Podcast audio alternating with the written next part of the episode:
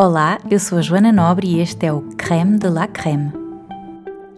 O eixo pele-cérebro e o papel dos cosméticos no nosso bem-estar. Se uma árvore cai na floresta e ninguém está perto para ouvir, ela faz barulho? Este pensamento filosófico experimental desafia-nos a questionar os nossos conceitos de observação e percepção. Pode alguma coisa existir se não for percepcionada conscientemente?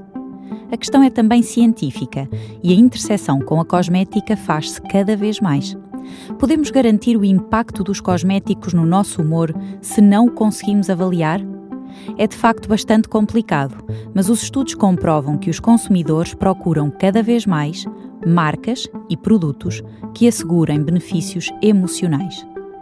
O aspecto hedonístico e o prazer de usar cosméticos, ou seja, o bem-estar e as melhorias psicológicas obtidas, são os verdadeiros motores do consumo. E apesar de entrar na cabeça do consumidor não ser tarefa fácil, é absolutamente necessário para esta indústria, o que pode explicar a taxa de crescimento anual prevista de 18,7% até 2030 para o mercado global de detecção de emoções com a inteligência artificial a servir de catalisadora. O fator bem-estar na cosmética vai muito além do facto do consumidor gostar ou não gostar de um produto. É acerca da emoção sentida e a avaliação desse efeito na pessoa.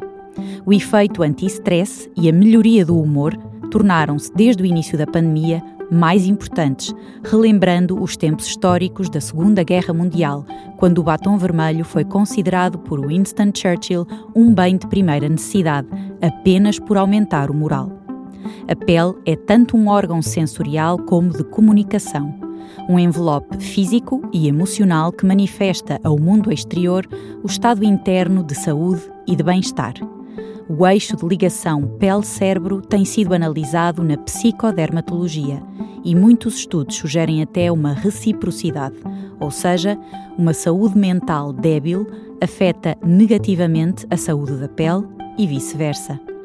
Um estudo publicado em 2022 no Journal of the European Academy of Dermatology and Venereology provou que a aplicação de um creme emoliente no corpo diminui a progressão da disfunção cognitiva em pessoas com idade superior a 65 anos. Há muito que se conhece o impacto positivo dos cosméticos na saúde mental, não só pelo impulso que dão à autoestima, mas também no conforto funcional que asseguram. Neste estudo, faz-se a associação entre a disfunção cognitiva e a inflamação, neste caso, da pele. Do ponto de vista regulamentar, comunicar todas estas propriedades para um cosmético é um enorme desafio, pois não se podem fazer alegações relativamente aos cosméticos que possam, de alguma forma, ser confundidas como terapêuticas. Referido como vitamina T, também o toque, a quando da aplicação dos cosméticos, melhora o humor e evoca emoções positivas. Com ele estimulam-se as fibras C e outras terminações nervosas associadas ao prazer. A concepção à medida de produtos ou protocolos de cuidado da pele, com técnicas de aplicação personalizadas, é também suscetível de reconfortar o ser humano. Sabe-se que a massagem física pode aumentar os níveis de oxitocina e a atividade neurológica em regiões cerebrais associadas à recompensa, bem como à sensação de prazer e bem-estar. As provas neurofisiológicas indicam que a ativação de fibras C táteis pode reduzir a dor e os sintomas de depressão. A oxitocina inibe ainda protetivamente a senescência dos fibroblastos humanos, que está ligada à libertação de citocinas pró-inflamatórias e contribui para o envelhecimento da pele. Todos estes dados introduzem o tato, a textura e o perfume como aspectos muito importantes para a consideração positiva associada ao autocuidado. A forma como isto acontece está longe de ser plenamente conhecida, mas falamos de ciência com humanidade. Voltando à árvore na floresta e à questão sobre se alguma coisa existe se não for percepcionada, é muito importante referir que os cosméticos não são usados num ambiente estéril e os inputs surgem de múltiplas formas, tais como através da embalagem ou do branding. Se uma experiência emocional não é percepcionada pelo consumidor, o que significa isto em termos de eficácia de um cosmético?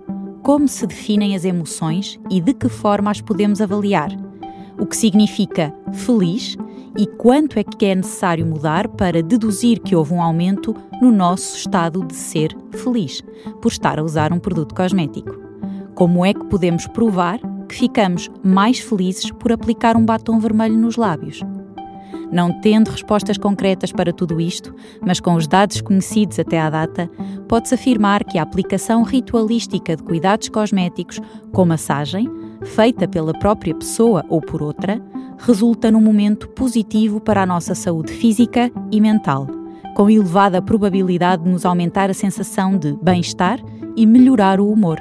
Portanto, não há qualquer dúvida em reconhecer e recomendar que o façam. Todo este investimento será recompensado no futuro com uma melhor pele e, acima de tudo, com uma pele na qual nos sintamos mais confortáveis e felizes. Eu sou a Joana Nobre e este foi o Creme de la Creme